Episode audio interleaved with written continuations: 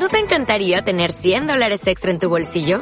Haz que un experto bilingüe de TurboTax declare tus impuestos para el 31 de marzo y obtén 100 dólares de vuelta al instante.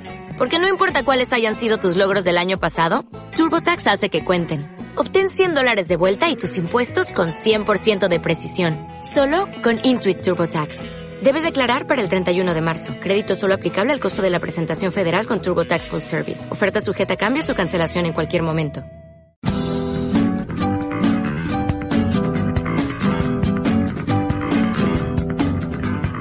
Las mujeres toman el micrófono, un espacio subvencionado por el Instituto Andaluz de la Mujer y desarrollado por la Asociación de Mujeres con todas las letras del abecedario. Cada lunes, miércoles y viernes a las 10 de la mañana hablaremos en clave de igualdad. Las mujeres toman el micrófono.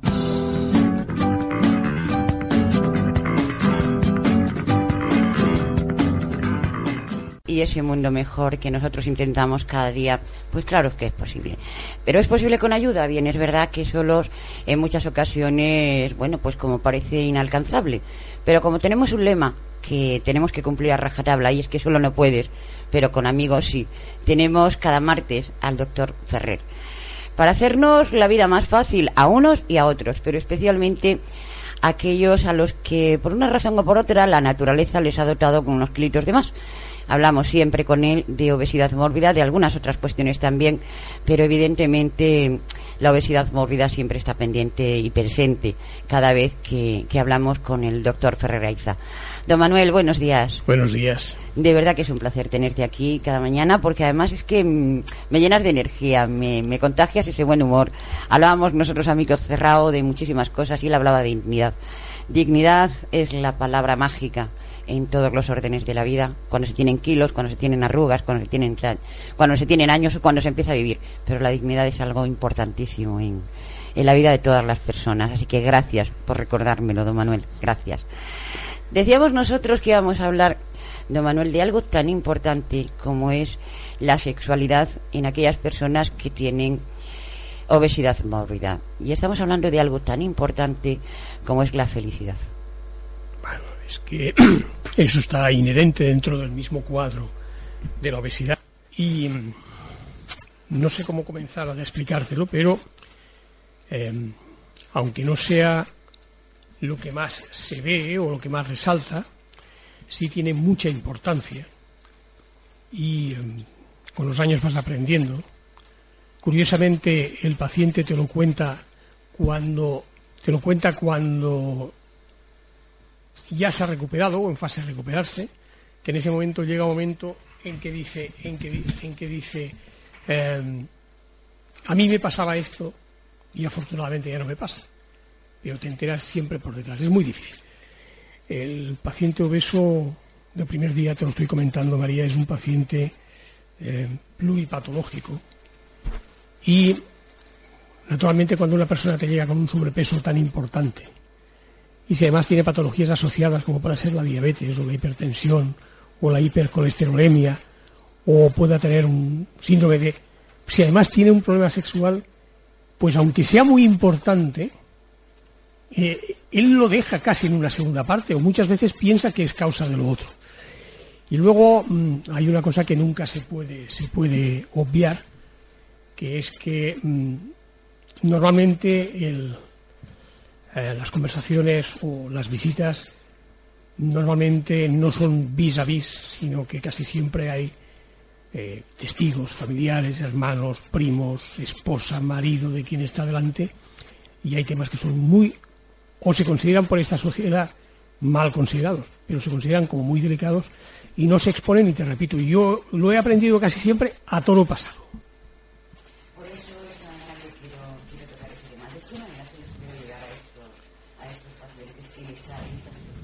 Mira, yo no me he encontrado con un paciente, con uno solo, masculino o femenino, que me haya dicho que ese es su problema. Porque te vuelvo a decir que lo esconden. Entonces, sí es cierto que, hombre, estamos hablando de una obesidad patológica, no estamos hablando de la persona que simplemente tiene unos créditos de más, sino de una obesidad patológica. Sí es cierto que ese cuadro mm, clínicamente influye en ellos. Por ejemplo, gran parte de la producción hormonal esta gente se ve eh, disminuida o anulada o como queramos llamarle para que lo entienda, para hablarlo en un lenguaje muy, muy, muy coloquial, por ese exceso o por ese exceso de, de células grasas que tienen en su organismo. Entonces, supongamos, vamos a poner un ejemplo, mm, vuelvo a decirte, para, para ir por casa. Supongamos que una persona, para tener una vida sexual normal y corriente, necesita hormonas igual a 100. Pues esas personas te encuentras a veces de que su capa grasa, ese 100 se lo convierten en 20, 25 o 15. Entonces ya tienes el primer problema. Problema que, repito, ellos lo van eh, escondiendo un poco. Yo qué sé qué decirte. Si un paciente, por ejemplo, es incapaz de ponerse un zapato porque no se lo puede abrochar, mm, ¿qué importancia tiene en su vida el que tenga un problema sexual? Si a lo mejor el primer problema es que no puede salir a la calle porque no se ha podido poner el zapato. O sea, que, es un problema un poquitín grande. Entonces, ese es el primer problema que se produce. Un problema que es importante y un problema que, mm, que muchas veces lo arrastran desde la pubertad y lo arrastran escondido y no lo quieren explicar. Vivimos además en un país eh, machista, en donde todavía, voy a decir dos tacos y lo siento, pero lo bueno es cojonudo y lo malo es un coñazo, y eso indica hasta que estemos es machista, y entonces uno de los problemas que tiene la obesidad, o la obesidad mórbida, en los niños es que eh, sus, caracteres sexuales secundarios pues van retrasados o están disminuidos y eso hace que sean personas ya desde la pubertad taciturnas, que no se quieren cambiar en un vestuario con otros niños, que les cuesta incluso a su familia, hacen tiempo que no los... y crecen con eso. Y eso es un problema enorme. Eh, yo recuerdo, claro, hoy en día esto no, ya no existe, pero yo recuerdo, yo todavía soy de, de las generaciones en que, en que teníamos que hacer el servicio militar. Yo recuerdo los traumas tan tremendos que habían en el servicio militar el primer día, que nos metían a todos en la ducha, a todos desnudos. Y bueno, y, esta gente pues naturalmente quedaban traumatizados para siempre. Eso por un lado. Las chicas, bueno, pues empiezan con su desarrollo sexual y todo esto y empiezan con sus problemas de, reglas y empiezan con problemas de que, de que de cualquier tipo, de tipo de frecuencia, de cantidad, de ritmo, etcétera. Claro, eh, ya tenemos la segunda parte. La niña que además de ser gordica, pues está teniendo otro problemica y todo esto, pues para ella eso, si no lo esconde, casi lo esconde. Se lo puede contar a alguna amiga íntima, pero poco más. Todo eso va formando algo. Y entonces cuando ya tienes el, cuadro entero, sabes que a nosotros por ley, eh, en teoría, en la sanidad pública, solo podemos atender a pacientes de más de 18 años bueno, pues a los 18 años ya está, ya está formado. Y si ha habido un problema, el problema ya, ya está ahí. Entonces, cuando, llega, cuando llega el paciente, repito, muchas veces el mismo paciente, a eso no es que le, él, a lo mejor en su interior tiene una importancia primordial, pero en el exterior es lo que manifiesta, cuando viene a la consulta, que pues, pues me pasa pues que no puedo subir escaleras, que no puedo trabajar, que no puedo esto, que no me puedo sentar, que el otro día fui en un avión y no me dejaron subir porque esto, que mis amigos se ríen, que no puedo esto, que no puedo esto, y algo más, y no sé, pero nunca te cuentan la última parte de decir, pues mira usted, o, mira tú, lo que me pasa es que no puedo desarrollar una vida sexual como desarrollan mis amigos o mis amigas. Eso son los jóvenes. Y ya entramos los mayores y en los mayores eso es un mundo, un mundo que te repito, yo lo conozco siempre a todo lo pasado.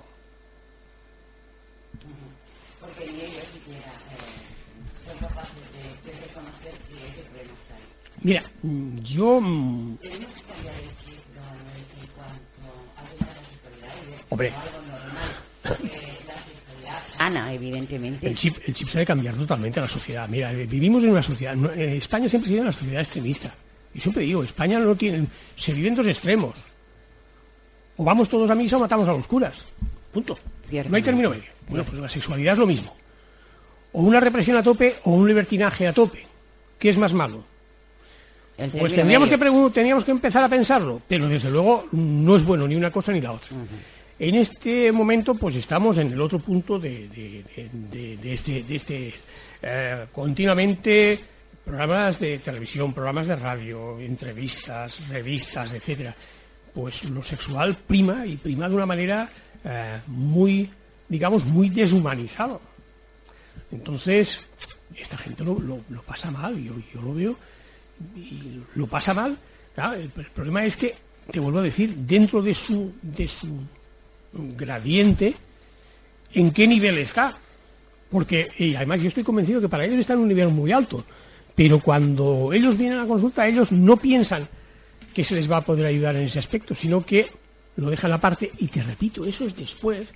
yo recuerdo, yo recuerdo Mira, yo recuerdo una, una, una, una ahora mismo una, una, paciente, además hace años, una paciente que tenía 31, 32 años, cuando la operé y a todas las pacientes se les dice a todo el mundo cuando se operan y todo esto se les dice, oye mira, tienes que ir con cuidado, que a ver si es posible, durante el primer año no te quedes embarazada. Y bueno, pues la paciente se fue y entre la segunda y la tercera y la tercera revisión, o sea que estaría entre un mes, un mes y medio de la intervención, vino llorando porque se había quedado embarazada. eso típico que le pregunta, le dice, mujer, ¿cómo, ha podido ser que te hayas quedado embarazada?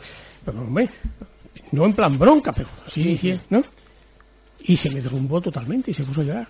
Y dijo, mire usted, es que yo nunca ni había podido, ni había tenido, ni... Y entonces la pobre, pues resulta de que, no, ¿por qué no le puso ningún...? Porque ella toda la vida había hecho su vida sexual normal y nunca se había quedado embarazada y pensaba que no se iba a quedar. Entonces ese es uno de los uno de los casos muy bonitos que he tenido yo en mi vida profesional. Pues yo desde aquí eh, animo a todos aquellos que vayan a la consulta, no solamente el doctor Ferreraiza, que, que son muchos, sobre todo los almerienses, pero a todos aquellos que vayan a la consulta. Eh, para esa primera mm, eh, bueno, pues, diagnóstico, por decirlo de alguna manera, o ese primer encuentro entre doctor y paciente, que se atrevan a hablar de ese problema de sexualidad, porque mm, tenemos que cambiar el chip y ver la sexualidad como algo innato a, la persona y que nos permite ser un poquito más felices cada día. Eh, una persona sexualmente activa mm, y sana sexualmente es una persona más feliz, eso es innegable, sí, sí. Eh, puedo contarte otra historia que también. pero, Pero esta vez vamos a pasar al otro sexo. También fue hace unos años, operamos a un, a un chico de 33 o 34 años, y este sí que en la historia, la historia de, quienes me lo habían remitido, sí que aparecía cierto eh, recogido sexual. Y entonces venía en la historia, bueno, me acuerdo de exploración y tal, y que hablaba de micropene y de, y de em, hipogonadismo. Es decir, para que nos entendamos, pues un pene mínimo y unos testículos mínimos.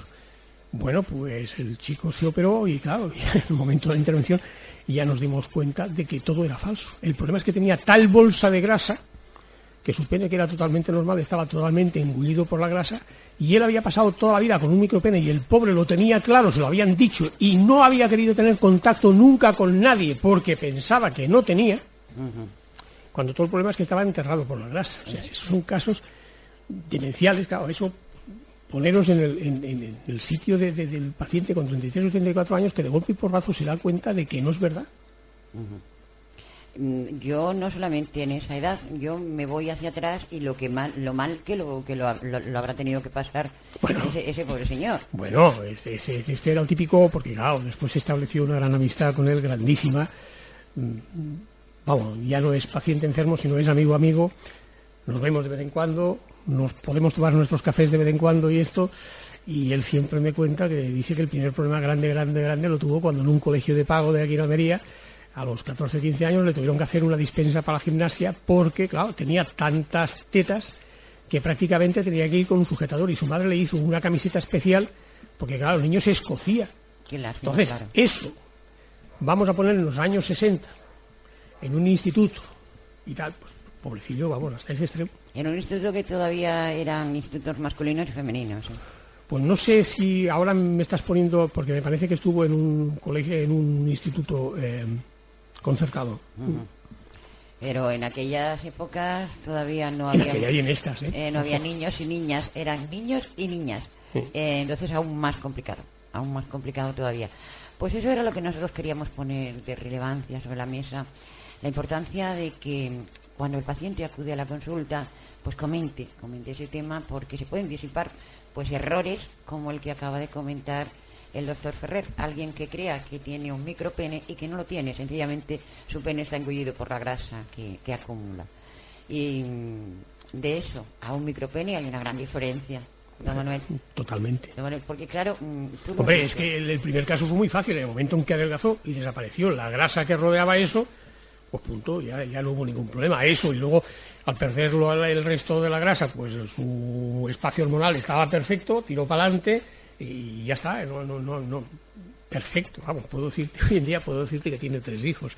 O sea, y que, y que además que es un hombre, un hombre que al revés, cada vez que tomo café con él le tengo que decir, oye, me echa freno Magdaleno que ya está bien, Para, ¿eh? O para, sea, hombre, tiene que recuperar el Hombre, tiempo sí, perdido. eh, siempre, siempre me, siempre me dice eso, siempre me dice eso. Me dice que yo empecé a tomar el regaliz con 34 años. Sí, es una frase muy típica de él. Me dice, yo el regaliz lo he tomado con 34 años. Eh, tiene, tiene que recuperar el tiempo perdido. Pues en cuanto a las chicas, a las señoras, que mm, insistimos, estamos en una sociedad tan machista que parece ser que las mujeres, en cuanto a deseo sexual y demás, pues como que nos lo tenemos que callar, como que nos lo tenemos que guardar. Y para nada, para nada, insistimos, estamos hablando de una sexualidad sana, de una sexualidad de pareja y evidentemente es necesario que esa parcela se cubra y se cubra bien. Sí. eh, últimamente sí, de vez en cuando he recibido alguna paciente ya remitida por su ginecólogo en, la, que el ginecólogo con razón pensaba y tenía, tenía la idea de que, de que el problema en graso de la paciente estaba alterando su sistema hormonal y que tenía un problema de, de concepción debido a esto. Sí he tenido ya alguna y bueno, pues, ah, pues eso es como todos. La mayor parte se resuelven, hay gente que es por otra causa, pero vamos, pero que efectivamente.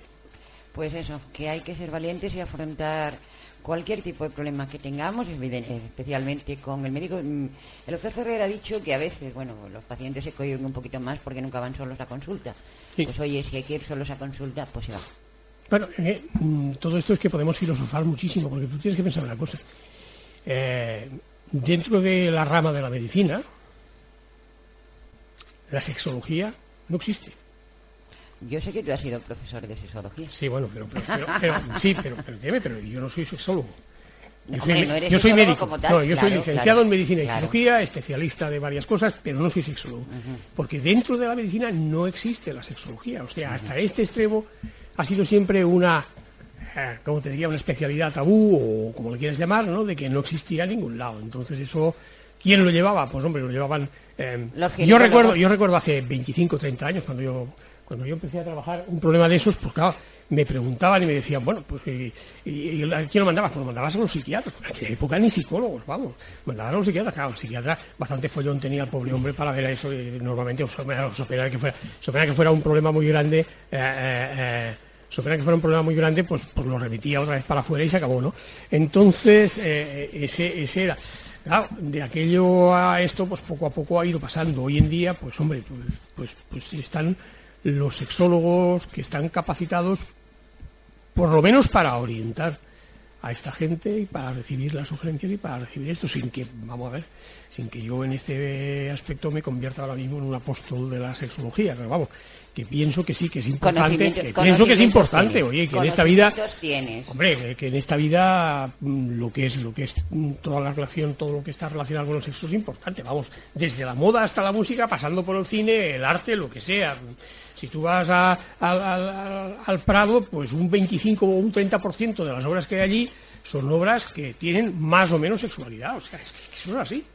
Así de claro y así de simple y la recomendación es esa, que todos los pacientes que tienen obesidad mórbida se atrevan a hablar con, con su médico pues ese tema, el tema de la sexualidad porque es importantísimo, importantísimo. Recomendaciones, eh, señor eh, doctor Ferrer. ¿Recomendaciones para quién? Recomendaciones para todos en general para evitar... Si es para ti, te voy a decir que no fumes. Esa es la primera. Pero bueno, pero, pero ahora para quién más. He sido buena hoy. ¿Cuántos cigarros me fumo hoy? No, yo- delante de mí uno. Uno, solo, Delante solo de mí uno, uno. pero bueno, bueno, bien, bien. He sido muy buena, he sido Sí. buena, buenísima. No, Eh, estamos en época ya en la que los niños están en el colegio. Sí. importantísimas recomendaciones para las madres que olviden el bollicao y, y empiecen Sí, con los que bocadillos. olviden, que olviden eh, las comidas, por decirlo de alguna manera, eh, como, como lo diría de manera fina, ya estoy otra vez que no encuentro la palabra. Sí, sí que la que Elaboradas, las, Elaboradas. las comidas elaboradas, las que, para que nos entendamos, las que cuestan poco de preparar porque lo único que se hace se paga y se abre una bolsa de plástico. Esas que se olvide. Bocadillo y chorizo de toda la vida, el bocadillo salchichón de toda la vida, eh, la pieza de fruta, el yogur normal y corriente y poco más. Que no se es obeso de repente. La No, obesidad. no, no, no, no, vamos, Eso eso, estamos, nosotros como ya jugamos en la primera división mundial de la obesidad, pues ya, ya, ya nos podemos tutear con los americanos, ya estamos, justo, ya estamos, ya los estamos mirando por encima del hombro, decir, mira, yo más, ¿no? Pero, pero que es así, o sea, es muy triste, pero que es así, o sea, los niños tienen que comer como comieron nuestros abuelos, y lo más difícil, jugar como jugaron nuestros abuelos, que tampoco juegan, y como no juegan no queman energías. Entonces, como no queman energías, las acumulan. Y las que se acumulan de niño se mantienen de adolescente y se superan de adulto. Y eso es así de claro. Pues esa es la recomendación importantísima para todas las mamás y los abuelitos, que a veces los abuelitos somos peores que los papás. Eh, somos los que le damos al niño el bollicao como regalito eh, y las gominolas. Así que ojito con lo que hacemos porque insistimos en que la obesidad no se es obeso de un día para otro, la obesidad se va fraguando y se va fraguando desde, desde la infancia. Y ahí me duele en el alma ver en- cuando salen los niños al patio del recreo que cada vez veo niños, más niños gorditos y menos, menos eh, dentro de su peso. Sí, ¿no? vamos, eso, es- la plaga está aquí. La plaga está aquí, o sea, eso. Nuestro ébola nacional lo tenemos aquí. Bueno, pues campeón, un besote gordo, gordo, gordo por haber venido y no te vayas que te decía como es debido.